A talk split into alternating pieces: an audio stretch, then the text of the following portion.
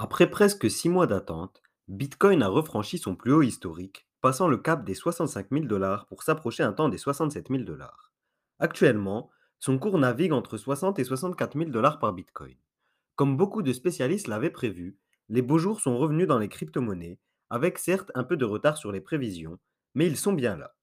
Ces retours astronomiques pourraient affecter les altcoins également, avec l'afflux massif de capitaux vers les crypto-monnaies.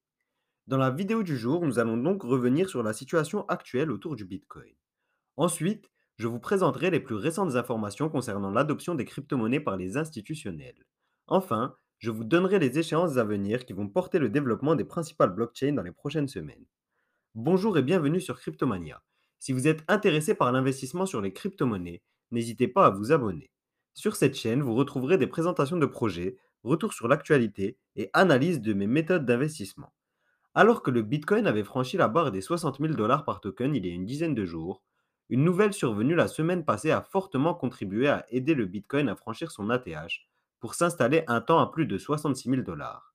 Cette nouvelle, c'est nul autre que le lancement du premier ETF lié au Bitcoin. Un ETF, c'est un actif financier régulé qui réplique les variations d'un indice ou ici d'une monnaie. En clair, un ETF Bitcoin permet d'investir sur un actif financier plus traditionnel mais qui réplique le cours du Bitcoin. Malgré tout, la nouvelle de l'annonce du lancement d'un ETF Bitcoin n'est pas positive à 100%. En effet, l'ETF qui a été choisi par le gendarme financier américain pour être le premier à se lancer est le ProShares Bitcoin Strategy. Sa particularité est qu'il ne passe pas par la détention directe de Bitcoin. C'est-à-dire que ProShares, la société qui est derrière cet ETF, ne proposera qu'un ETF reposant sur des futures. Cela signifie que ProShares n'aura aucun impact direct sur le cours du Bitcoin. Plutôt que d'investir sur le BTC directement, l'investissement via des futurs consiste en l'achat de tokens à un prix prédéterminé et à une date choisie à l'avenir. Imaginons que vous investissiez 1 million de dollars sur l'ETF ProShares Bitcoin. ProShares devrait en théorie acheter pour 1 million de dollars de Bitcoin et vous attribuer la part correspondant à votre investissement sur le fonds ProShares Bitcoin Strategy. Sauf que l'investissement de ProShares se fait sur des futurs, qui sont des accords d'achat théoriques et non l'achat de Bitcoin concret.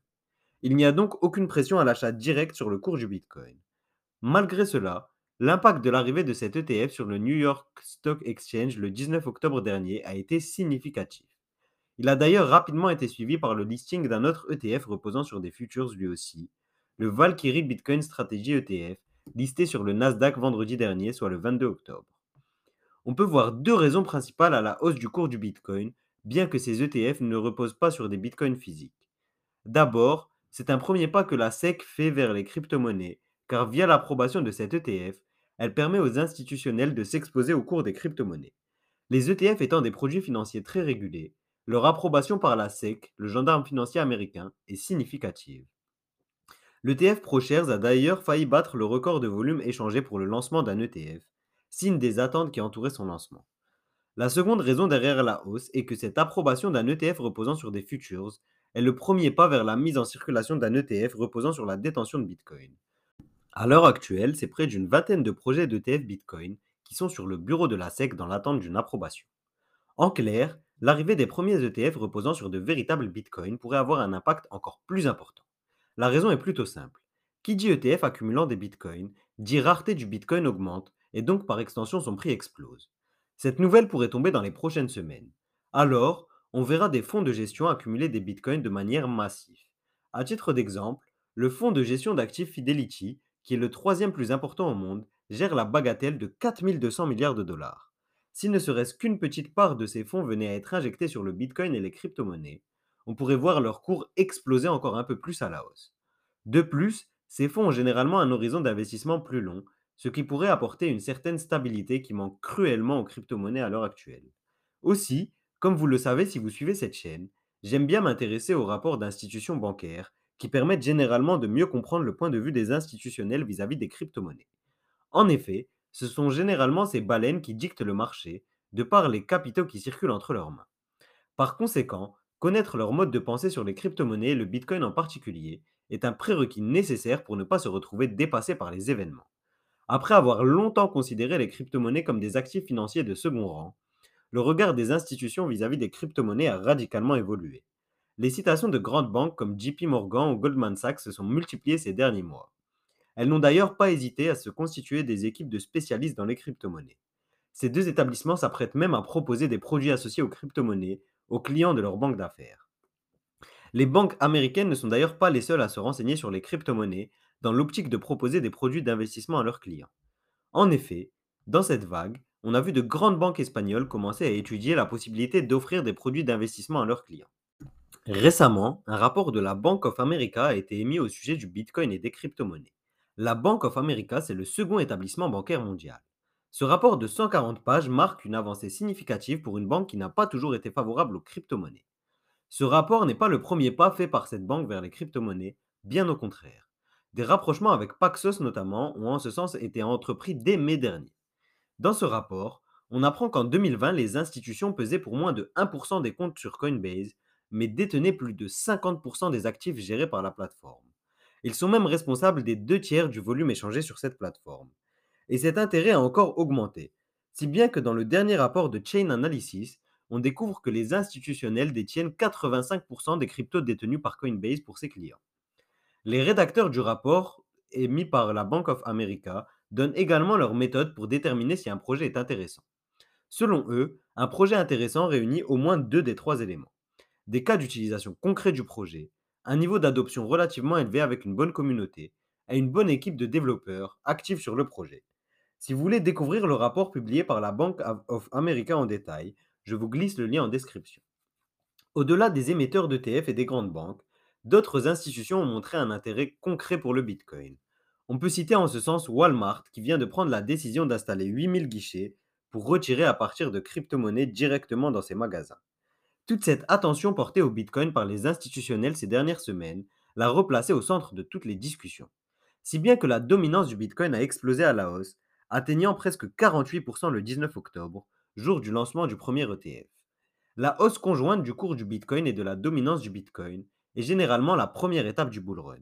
Cette première étape ne semble pas finie, comme le montre notamment l'échéance du premier ETF Bitcoin physique, qui pourrait voir le jour en novembre-décembre. Une fois la hausse du Bitcoin pleinement réalisée, les capitaux affluent depuis ce dernier vers les altcoins, Ethereum en tête. En effet, les investisseurs privilégient alors les altcoins car ils présentent pour eux une meilleure manière de faire fructifier leur épargne à court moyen terme. Cette hausse des altcoins devrait d'ailleurs être portée par des avancées majeures sur de nombreux écosystèmes. Sur Ethereum, on devrait assister à la mise à jour Ethereum 2.0 au début de l'année 2022. En ce sens, on a assisté la semaine dernière à la première mise à jour de la Beacon Chain, qui est la blockchain d'Ethereum 2.0. Pour rappel, depuis juillet dernier, Ethereum a mis en place un mécanisme déflationniste, ce qui devrait rendre verticale la hausse une fois enclenchée. Ce mécanisme a permis d'augmenter l'intérêt des institutionnels pour cette blockchain. En 2021, c'est ainsi presque autant de capitaux institutionnels qui ont été investis sur Ethereum que sur Bitcoin. Sur Elrond, qui est la blockchain préférée des Français, c'est officiel. Le mois de novembre sera le mois du lancement du Maillard Exchange. C'est l'annonce qui a récemment été faite par Benjamin Minku sur Twitter. Ce lancement attendu depuis des mois sera une des clés de l'évolution de cette blockchain dans les prochains mois. Concernant Cardano, le fondateur Charles Hoskinson continue à rendre visite à des dirigeants de pays émergents pour leur présenter les solutions que pourrait apporter la blockchain aux problèmes auxquels font face ces pays. On l'a récemment vu rendre visite aux dirigeants du Burundi et de Zanzibar, où des sujets comme la transition digitale ont été abordés.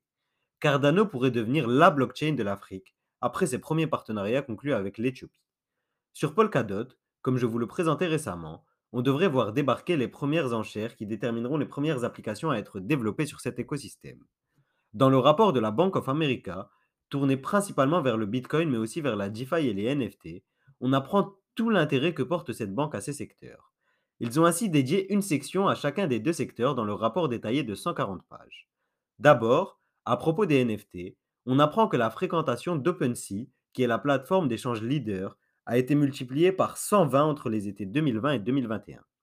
Une autre statistique permet de comprendre l'intérêt croissant autour des NFT. Alors que l'émission d'un NFT coûte en moyenne 850 dollars, le prix de revente moyen est lui du double, soit plus de 1700 dollars.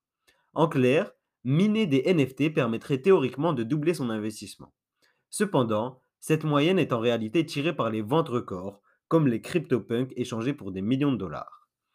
Concernant la finance décentralisée, les analystes de la Bank of America semblent persuadés que la facilité de mise en place et de maintenance des protocoles est un atout majeur de la DeFi. Malgré tout, la DeFi ne sera pas amenée à remplacer la finance traditionnelle dans les prochains mois d'après ces mêmes analystes. Une crainte majeure a été soulignée concernant ce secteur. Il s'agit de l'obligation que pourraient imposer les autorités régulatrices de mettre en place un KYC ou processus d'authentification des utilisateurs. D'après les rédacteurs du projet, la DeFi pourrait révolutionner les sept secteurs suivants. Les prêts et emprunts, la gestion de fonds, l'investissement sur des produits dérivés, les assurances, les modes de paiement, les loteries et l'échange de crypto-monnaies. L'utilisation des stablecoins contribuera probablement à l'implémentation de ces nouveautés. Pour résumer cette vidéo, on peut dire que l'intérêt des institutionnels vis-à-vis des crypto-monnaies est croissant et touche de plus en plus de projets au-delà des attentes. Avec l'arrivée de grandes banques et d'institutions qui ont des moyens de pression sur les autorités régulatrices, on peut aisément penser que la menace des régulateurs se dissipe peu à peu. Par conséquent, les prochains mois pourraient être ceux du bull run qui mènera le Bitcoin vers les 80 à 100 000 dollars et les altcoins vers de nouveaux ATH. Cette hausse pourrait affecter les autres écosystèmes dont les échéances sont majeures également. L'intérêt pour les autres écosystèmes est également croissant, comme l'ont révélé les différents rounds d'investissement, comme les centaines de millions investis sur les blockchains Avalanche ou Solana par exemple. Si la vidéo vous a plu, n'hésitez pas à laisser un like. Si vous voulez en apprendre plus sur les crypto-monnaies avec un programme d'accompagnement complet, je vous invite à rejoindre le club by Cryptomania. En rejoignant le club sur patreon.com slash cryptomaniaclub, le lien est en description, vous recevrez une newsletter hebdomadaire et une vidéo hebdomadaire. D'autres avantages sont également réservés aux membres du club, et si ça ne vous convient pas, vous êtes libre de le quitter quand bon vous semble. C'est tout pour moi et je vous dis à demain pour une nouvelle vidéo.